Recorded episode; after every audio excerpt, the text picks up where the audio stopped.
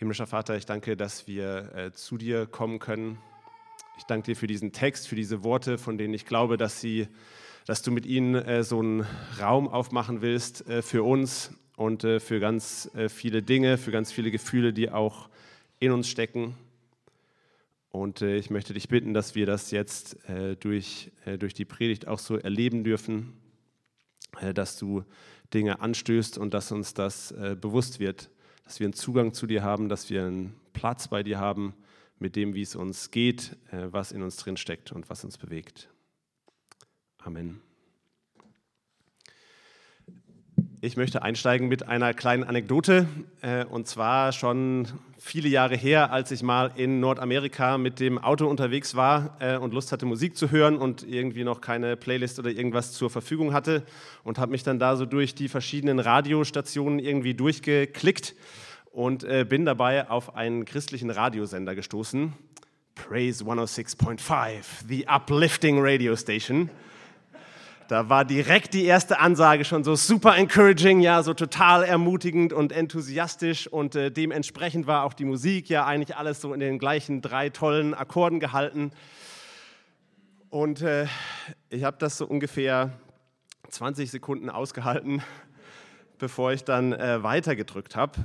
Aber das ist mir doch irgendwie hängen geblieben, weil ich habe mich darüber furchtbar aufgeregt ähm, und wusste im ersten Moment gar nicht genau, warum und äh, bin dann dem doch so ein bisschen tiefer nachgegangen. Weil eigentlich ist das ja kein, also ich finde das ein sehr nachvollziehbares Konzept. Ja? Also das Leben der Leute, der Alltag der Leute ist äh, schwierig genug. Also kann man ja auch, wenn man einen Radiosender betreibt, mal sagen, hey, wir wollen die Leute ein bisschen ermutigen, wir wollen was Positives in ihr Leben reinsprechen, wir wollen positive Energie in ihren Alltag reinbringen kann ich absolut nachvollziehen. Und äh, ich bin ja auch irgendwie Pastor und äh, verstehe das Anliegen. Also ich will ja auch äh, Menschen ermutigen, in ihr Leben reinsprechen. Also was ist los mit mir? Warum regt mich das so furchtbar auf? Und ich glaube, was äh, diesen inneren Widerstand in mir ausgelöst hat, war, dass äh, ich den Eindruck hatte, dass so mein komplexes emotionales Innenleben da einfach sehr eindimensional plattgewalzt wurde mit dieser äh, Stimmung, die da eben kam. Ja, also egal, wie es mir jetzt gerade geht, egal, was gerade in mir vorgeht, egal, was bei mir gerade passiert ist, ich soll jetzt abgeliftet werden, ob mir das passt oder nicht. Ähm, und äh, es wird einfach so alles äh, mit dem gleichen eindimensionalen Ansatz plattgewalzt, so die ganze Bandbreite der Emotionen, die man so haben kann. Und dann passiert das Ganze eben in dem Fall auch noch äh, im Namen des Glaubens. Und ich glaube, das ist mir dann nochmal besonders sauer irgendwie aufgestoßen, weil für mich Gott eigentlich äh, schon immer so eine Person war und so einen Ort, einen Raum geschaffen hat, wo ich hinkommen kann, wie ich bin. Ja, egal, ob ich auch gerade schlechte Laune habe, ähm, ob ich auch unbegründet schlechte Laune habe und wo ich, all, wo ich sein darf, wie ich bin und wo ich all das rauslassen kann, was mich auch beschäftigt ähm, und wo es Platz gibt, auch für negative Gefühle wie Wut und äh, Schmerz und Trauer und die ich da auch unzensiert rauslassen kann. Und äh, es gibt auch ganz traditionell im christlichen Glauben so eine ganz einfache Form, nämlich die Form der Klage, äh, mit der wir genau diese Gefühle vor Gott äh, bringen können, die eine Hilfestellung dafür ist. Ähm, das findet sich äh, ganz prominent äh, in den biblischen Texten, äh, zum Beispiel in den Psalmen, in denen ganz viel Schmerz, Trauer und auch dunkle Sachen verarbeitet werden, in denen auch Wut zum Ausdruck kommt. Und ich glaube, es ist fast die Hälfte aller Psalmen, die Klagepsalmen sind. Es gibt ein ganzes Buch in der Bibel, das den Titel Klagelieder trägt. Das sind die Klagelieder des Propheten Jeremia. Ähm, und äh, diese alten Klagetexte werden dann auch von Jesus im Neuen Testament aufgegriffen. Ja, also am Kreuz, an einer ganz prominenten Stelle, betet Jesus zum Beispiel einen Klagepsalm. Und äh, das zieht sich dann eigentlich auch weiter so durch die christliche Tradition, äh, dass zum Beispiel die Psalmen inklusive der Klagepsalmen auch im Mönchtum zum Beispiel eine ganz, ganz zentrale Rolle spielen. Und das heißt so, dieses Klagen vor Gott, das hat eigentlich einen ganz, ganz wichtigen Platz in unserem Glauben schon immer gehabt. Und ich denke immer wieder, äh, vielleicht gerade auch jetzt heute Morgen, bringt ihr was mit, äh, mit, mit Blick auf was in eurem Leben passiert oder mit Blick, was vielleicht so in der Welt passiert, was ihr mitbekommt. Was, äh, da sind ganz viele Dinge, glaube ich, die uns wütend machen, die im ersten Moment irgendwie wehtun, uns auch überfordern und traurig machen und wo wir nicht so genau wissen, vielleicht im ersten Moment, äh, wohin damit oder was damit machen.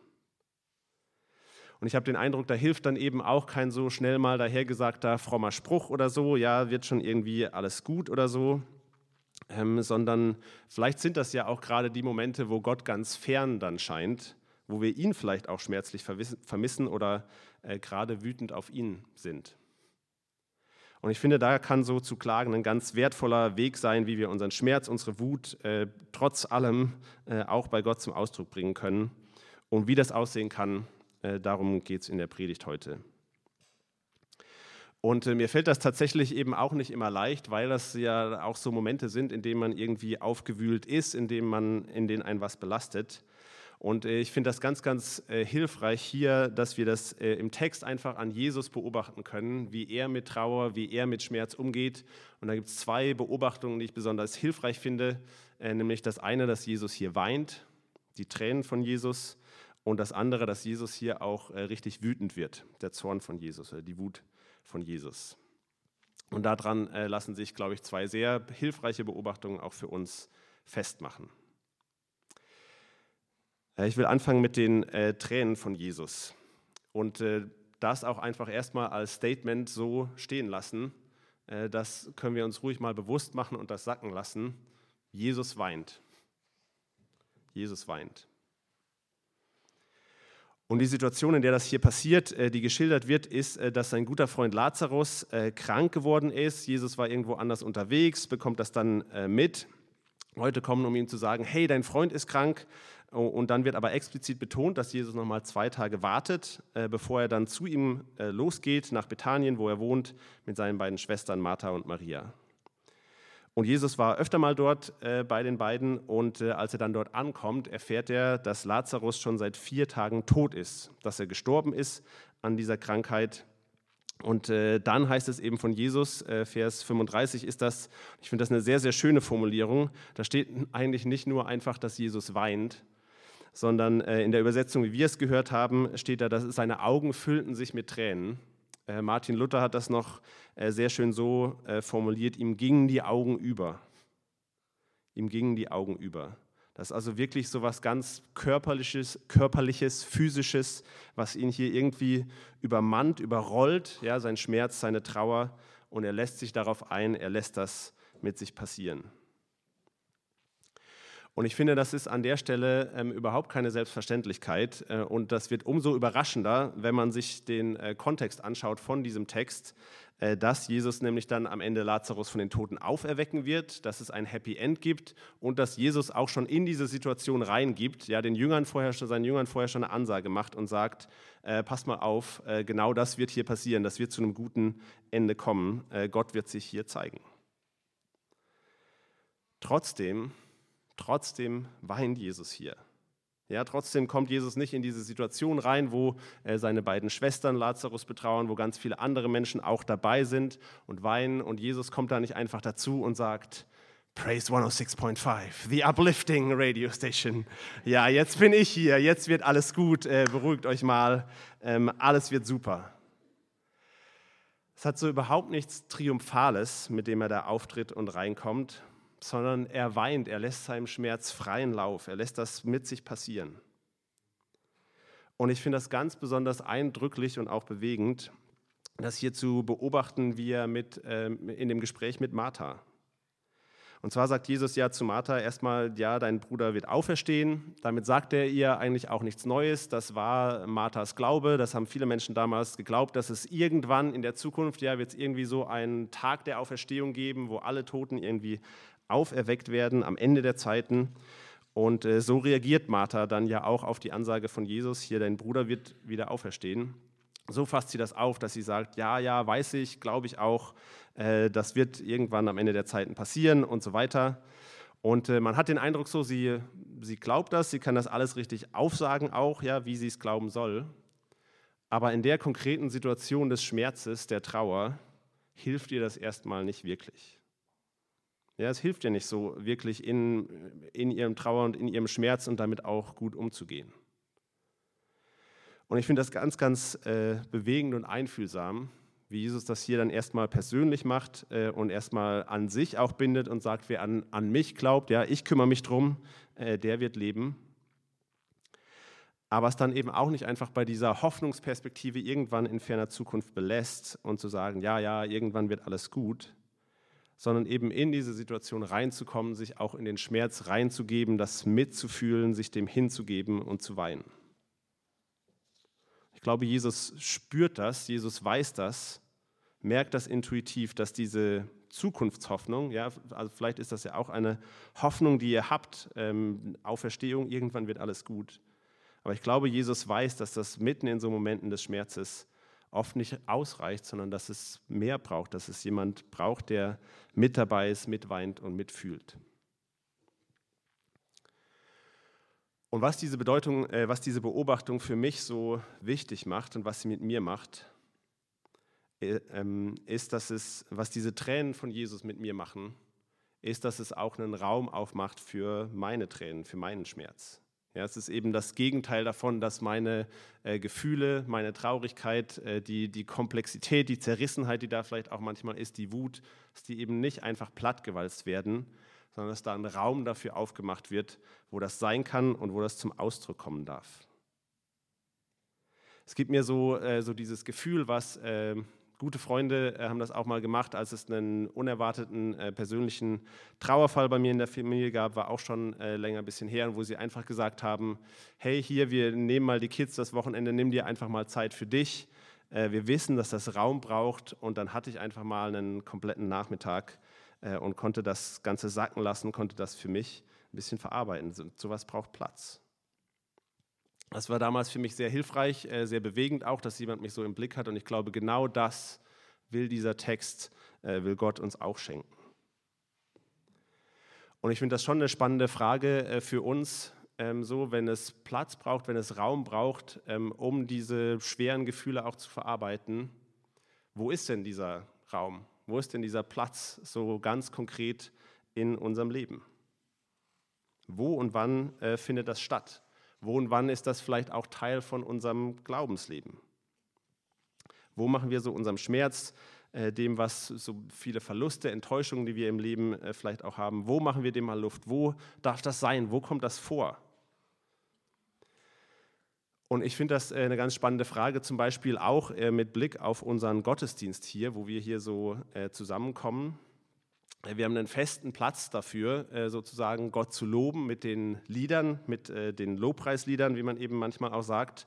Äh, finde ich auch super toll, finde ich auch super wichtig, super wertvoll.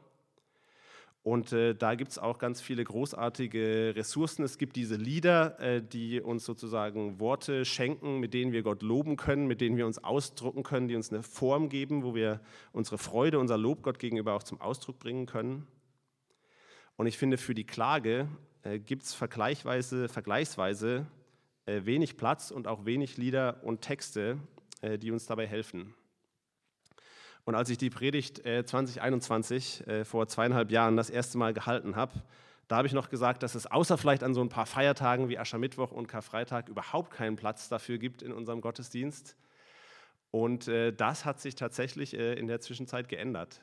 Ähm, also nach dieser Predigt, glaube ich tatsächlich auch, hat unser Anbetungsmusikteam ein paar Lieder äh, rausgesucht, sogar ein äh, Lied geschrieben, äh, die wir jetzt tatsächlich auch immer wieder, gerade wenn es zum Beispiel eine Fürbitte gibt, wenn wir uns auch mit etwas Schwerem beschäftigen hier im Gottesdienst, die wir dann singen.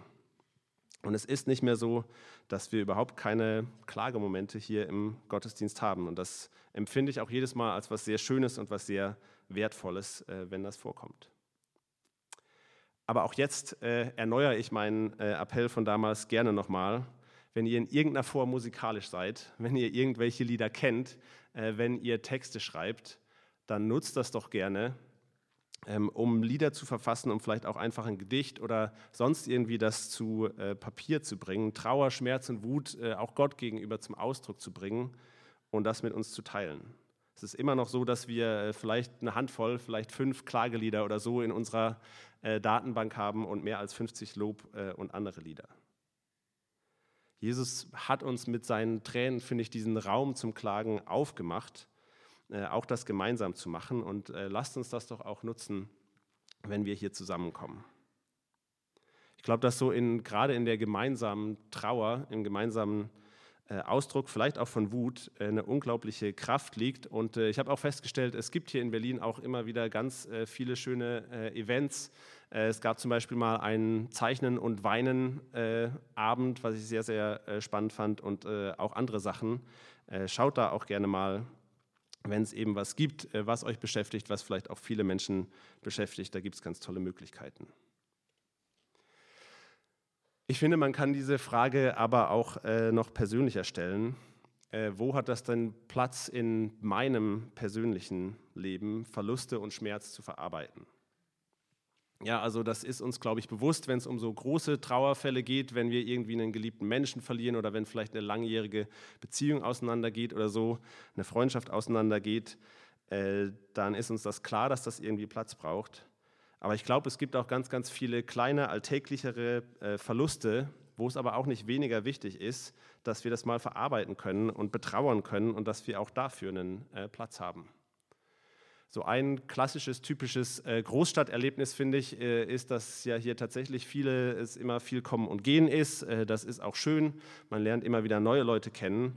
Aber es tut gleichzeitig eben auch immer wieder weh, wenn Leute dann eben wieder gehen, gerade auch Leute, in die man vielleicht äh, viel äh, investiert hat und äh, die dann plötzlich nicht mehr da sind. Wo gibt es denn Platz im Leben, das mal zu betrauern, das mal zu verarbeiten?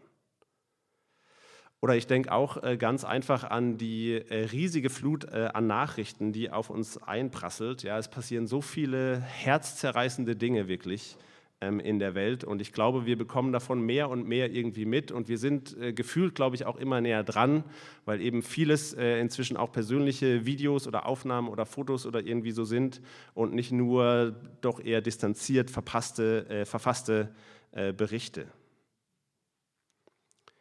Wo gibt es den Raum? Wo habt ihr vielleicht mal Platz und Zeit dafür, das, was das bei uns ja doch auch auslöst, zu verarbeiten? Und ich bin da auch äh, jetzt, da ich die Predigt das zweite Mal halte, mit meinen Gedanken noch lange nicht fertig.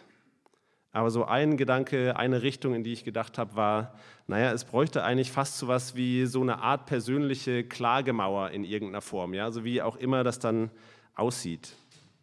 Ähm, ich hatte mal die Möglichkeit, auch schon länger her äh, in Jerusalem zu sein und das zu beobachten, wie Menschen eben tatsächlich an so einen physischen Ort, an so eine Mauer kommen und dort in Form von aufgeschriebenen Zettelchen ihre äh, Klagen lassen. Und ich fand das sehr äh, beeindruckend und dachte, genau so ein Ort, irgendwie sowas wie so ein kleines Ritual vielleicht auch, bräuchte man eigentlich auch, um da seine seinen Schmerz, seine Trauer ähm, loszuwerden, loslassen zu können. Am nächsten bin ich dem tatsächlich gekommen äh, in einer Phase, als ich versucht habe, äh, Dankbarkeit einzuüben. Äh, ihr kennt vielleicht auch, ist ganz einfache Dankbarkeitsübung, dass man sich am Ende des Tages bewusst irgendwie noch mal ein paar Minuten nimmt, sich hinsetzt und den Tag reflektiert, wofür bin ich denn dankbar und das dann tatsächlich auch irgendwie aufschreibt und festhält. Und mir ging das bei dieser Übung so, dass ich mich hingesetzt habe und angefangen habe, mir den Tag zu vergegenwärtigen. Und oft war das Erste, was hochkam, aber irgendwas, worüber ich mich aufgeregt habe oder worüber ich wütend war oder was mir irgendwie noch nachgegangen ist. Und ich habe dann tatsächlich parallel zu dieser Dankbarkeitsliste, die ich schon auch beibehalten habe, noch eine Frust-, Schmerz- und Wutliste aufgemacht äh, und habe dann diese Dinge da auch aufgeschrieben und gemerkt, dass mir das äh, mindestens so gut tut das eben, dafür eben auch mal einen Platz zu haben, das loszulassen und das bewusst auch vor Gott loszulassen. Ja, und also vielleicht habt ihr auch sowas wie eure eigene Klagemauer, irgendwie ein Notizbuch oder eine Person, auch mit ihr sprechen könnt ähm, oder ja, so ein kleines Gebetsritual ähm, am Ende des Tages, wo ihr solche Sachen einfach an Gott abgeben könnt, was euch belastet, das auch mal anerkennen könnt, was das äh, mit uns innerlich macht. Das zum ersten Punkt. Die Tränen von Jesus sind, glaube ich, eine Einladung an uns zu klagen, dem Raum zu geben. Sie sind, glaube ich, auch tatsächlich ein Anknüpfungspunkt für uns an Gott, der ja oft auch irgendwie nicht so leicht greifbar ist. Aber wir haben einen Gott, der weint. Wir haben einen Gott, der weint, der auch selbst geklagt hat. Und ähm, das macht ihn irgendwie auch nahbar und gibt so einen Anknüpfungspunkt auch irgendwie, um Gott zu begegnen und äh, das mal auszuprobieren ihn anzuklagen. Darin liegt, glaube ich, was sehr, sehr Tröstliches und Heilsames. Und die zweite Beobachtung hier im Text, ähm, mit der ich persönlich auch ganz viel anfangen kann, ist, und die das Ganze auch nochmal eine Spur tiefer nimmt, ist, dass Jesus wütend wird. Es wird hier zweimal im Text erwähnt sogar, dass Jesus wütend wird. Da kommt auch so ein richtiger Zorn zum Ausdruck. Ähm, ähnlich wie bei den Tränen ist das auch so was Körperliches irgendwie, was ihn übermannt. Und ich finde, das vergisst man äh, leicht irgendwie, wenn man an Jesus denkt. Mir geht das zumindest so. Aber der Junge war Zimmermann, ja, der ist auf dem Bau aufgewachsen. Ich kann mir nicht vorstellen, dass damals auf dem Bau der Umgangston irgendwie weniger rau war als damals. Der war mit irgendwelchen Fischern unterwegs. Zwei von denen hatten den Spitznamen Donnersöhne. Ähm, also ich glaube schon, wenn Jesus wütend war, dann hat das irgendwie gekracht und das war nicht nur so, oh, ich bin wütend, sondern dann hat er es auch mal rausgeschrien und die Leute haben das mitbekommen, äh, dass da was los war. Und ich finde, das macht diese Einladung so mit unseren, gerade mit unseren rohen, vielleicht auch noch unverarbeiteten Gefühlen, von denen wir selber auch gar nicht wissen, ob wir sie jetzt mögen oder nicht, äh, das macht diese Einladung zu Gott zu kommen irgendwie nochmal eine Spur tiefer und herzlicher, gerade damit. Ja, also Gott ist nicht einfach jemand, der es großmütig duldet, dass wir ihn eben auch mal anklagen und das so ähm, über sich ergehen lässt, sondern es ist jemand, der sich auch furchtbar aufregt, der selber zornig ist und der sich, glaube ich, freut, wenn er darin nicht alleine ist, sondern wir mal mit ihm schreien. Und äh, ich finde das auch äh, ganz kurz am Rande, ich finde, das steht überhaupt nicht im Widerspruch dazu, wie liebevoll, wie einfühlsam, wie sanftmütig auch sein soll, äh, wie sanftmütig Jesus auch ist, Gott auch ist. Und ich finde gerade äh, diese Situation mit Lazarus, gerade diese Situation ist ein unglaublich schönes Beispiel dafür, gerade weil Jesus diesen Menschen so geliebt hat, äh, weil er ihm so nahe war. Deswegen geht ihm das auch so nahe hier und deswegen wird er auch so wütend äh, und äh, regt sich so furchtbar auf. Und was ich unglaublich äh, bemerkenswert dann aber finde in dieser Wut, was ich tatsächlich auch mit allem, was in den letzten zweieinhalb Jahren nochmal so passiert ist und ich so wahrgenommen habe, äh, noch viel bemerkenswerter finde, ist, dass Jesus hier wirklich vor Wut bebt, kann man auch sagen, aber er benennt keinen Schuldigen. Er benennt keinen Schuldigen.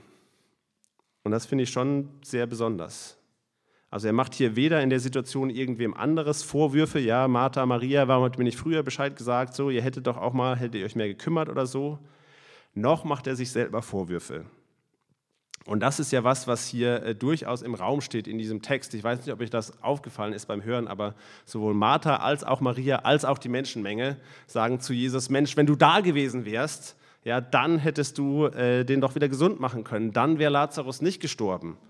Ähm, die Menschenmenge sagt das sogar sehr, sehr zugespitzt. Ja? Also den Blinden hat er geheilt, aber hier seinen Freund, dem hat er nicht geholfen. Warum hat er das nicht gemacht?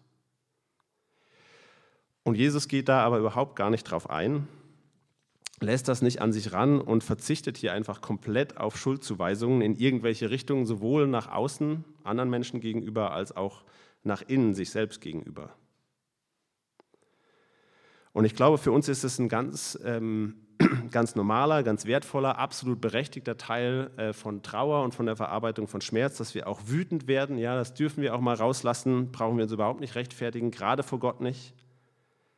Aber ich glaube, es kommt dann doch schnell zu den Momenten, wo unsere Wut irgendwie kippt und wir dann sehr schnell dabei sind, äh, das zu fokussieren auf irgendeinen Schuldigen, irgendeine Schuldige, sei es jemand außerhalb oder seien es sogar wir selber. Ja, also da gibt es vielleicht irgendwen, wo wir sagen, Mensch, die Person hat mir das genommen, die Person hat mich unglaublich verletzt, unglaublich enttäuscht oder so, was, was mir unheimlich wehgetan hat, was mir ganz, ganz wichtig war. Oder auch so eine Wut, die sich vielleicht innen gegen sich selber richtet. Mensch, wenn ich das nicht gesagt hätte, wenn ich den Fehler nicht gemacht hätte, wenn ich damals mich anders entschieden hätte oder was auch immer, dann wäre vielleicht alles ganz anders gekommen. Und gerade an dem Punkt wo dieser Impuls in uns drinsteckt, so die, die, Schuldigen zu suchen oder diese Wut so auf jemanden oder auf uns selber sogar zu richten.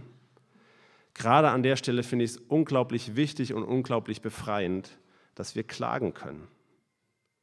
Ich glaube, das kann dabei helfen. Es kann uns die Kraft auch dazu geben, uns nicht so sehr in so eine Anklage zu verlieren oder uns da auch irgendwie rein festzubeißen, wo wir dann irgendwann vielleicht auch verbittert werden oder anfangen, uns selber ähm, nur noch fertig zu machen. Und dass Klage da eine unglaubliche Kraft hat und unglaublich wichtig sein kann, ist für mich auch nicht nur was äh, theoretisch ist, sondern das ist tatsächlich auch in der Geschichte unserer Gemeinde hier so ein Erfahrungswert. Ähm, ein Moment, ein Punkt äh, in unserer Geschichte hier, als dieser Lazarus-Text, den wir gerade gehört haben, äh, sehr, sehr wichtig war für uns und wo wir uns auch mit dieser Trauer und diesem Schmerz, dieser Wut von Jesus auseinandergesetzt haben, war vor äh, inzwischen ungefähr sechseinhalb Jahren. Und zwar äh, kurz nachdem äh, Jackie, äh, Jacqueline, die damals Teil hier äh, in der Gemeinde war, die auch eingebunden war, die viele auch persönlich gekannt hat, äh, sich das, Neben, das Leben genommen hat. Und das war natürlich unglaublich schmerzhaft und ein krasser Trauerprozess für mich und für viele von uns. Und ich bin so dankbar für den Raum, den wir damals hatten, den ich damals persönlich auch hatte, den wir auch als äh, Gemeinde hatten, dass wir auch Unterstützung äh, bekommen haben, das zu verarbeiten, äh, zu trauern und auch eine sehr, sehr bewegende Trauerfeier zu haben. Und das, das hilft auch dabei. Ich will Jackie nicht vergessen, ich will die Geschichte nicht einfach irgendwie verdrängen und auf die Seite schieben. Es ist aber natürlich immer noch schmerzhaft, das tut immer noch weh. Und es hilft aber unglaublich, diese Erinnerung auch zuzulassen, klagen zu können. Ja, dankbar zu sein für, für Shaki und für das, was passiert ist, äh, das zuzulassen, aber das eben auch nicht kippen zu lassen in was, wo man sich jetzt nur noch irgendwie Vorwürfe macht oder was uns auch irgendwie äh, belasten muss.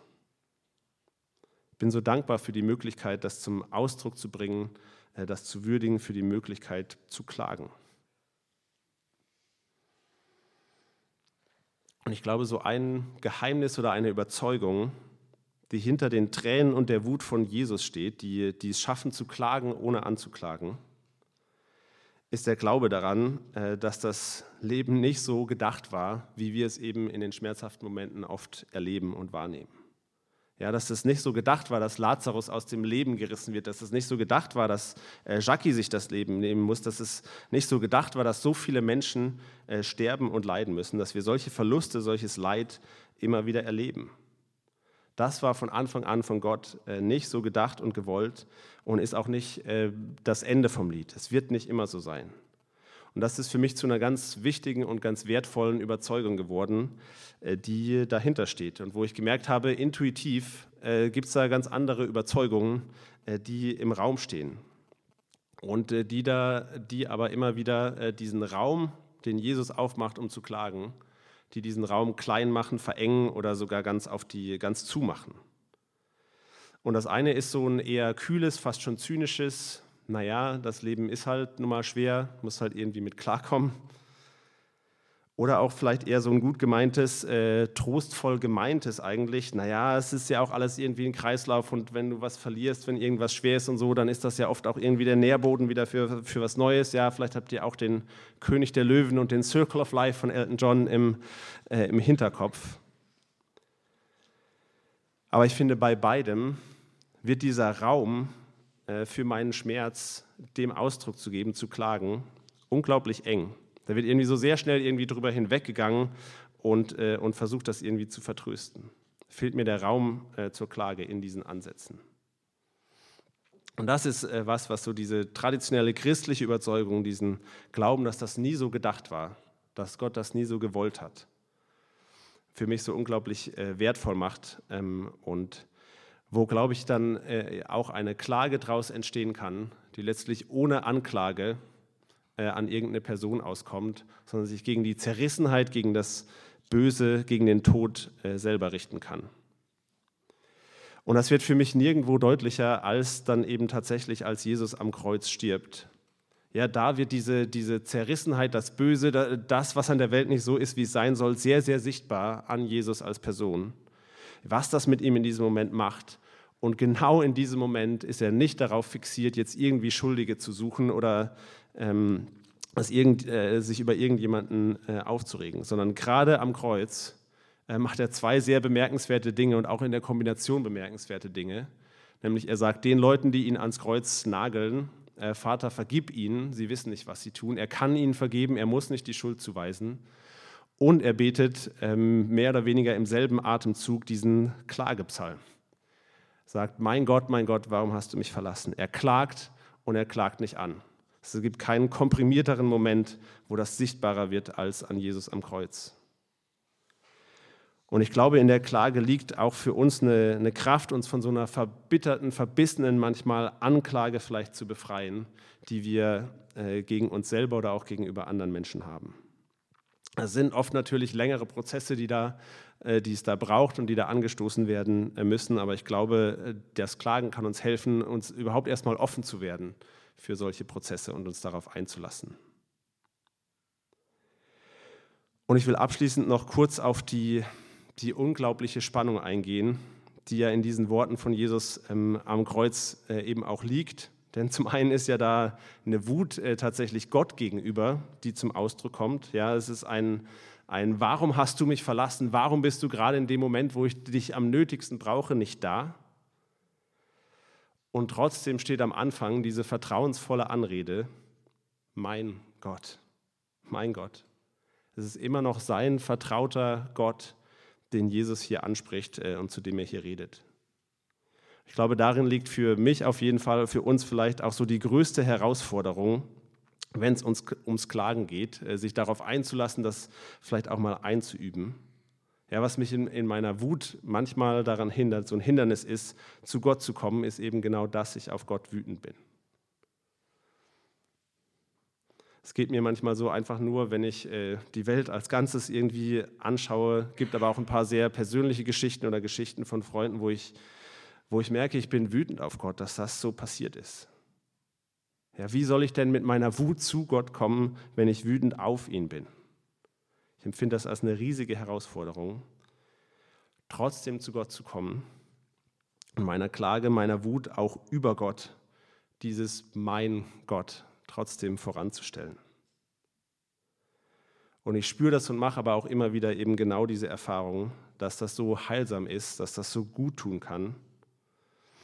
Und äh, dass das vielleicht nicht in dem Moment irgendwie alles auf die Seite schiebt und alles wieder gut macht, aber dass es heil, heilsame Prozesse anstoßen kann, genau das zu machen. Und darin ist die Klage für mich auch eine ganz, ganz wertvolle Form von Anbetung, eine ganz, ganz wertvolle Form, wie wir unser Vertrauen Gott gegenüber, unseren Glauben Gott gegenüber zum Ausdruck bringen können, die mindestens so stark ist, wie wenn wir ihm Loblieder singen. Ja, ich glaube, Gott freut sich unglaublich darüber, wenn wir zu ihm kommen und ihn einfach anschreien. Wenn wir so ein Vertrauen zu ihm haben, dass wir in unserer Wut, vielleicht sogar in unserer Wut auf ihn, trotzdem zu ihm kommen, trotzdem die Verbindung nicht kappen. Ich glaube, da ist die Klage für uns unglaublich wertvoll und ich wünsche mir das, dass wir das mehr und mehr lernen können, sowohl persönlich äh, als auch als Gemeinde, dass wir dem Raum geben können, dass wir einen Platz finden, das, was uns innerlich zerreißt, vor Gott zu bringen und äh, bei ihm auch loslassen können auch das Anklagen, die Anklagen, die in uns stecken, ähm, gegen uns selber oder gegen andere, immer wieder an ihn abzugeben. Amen.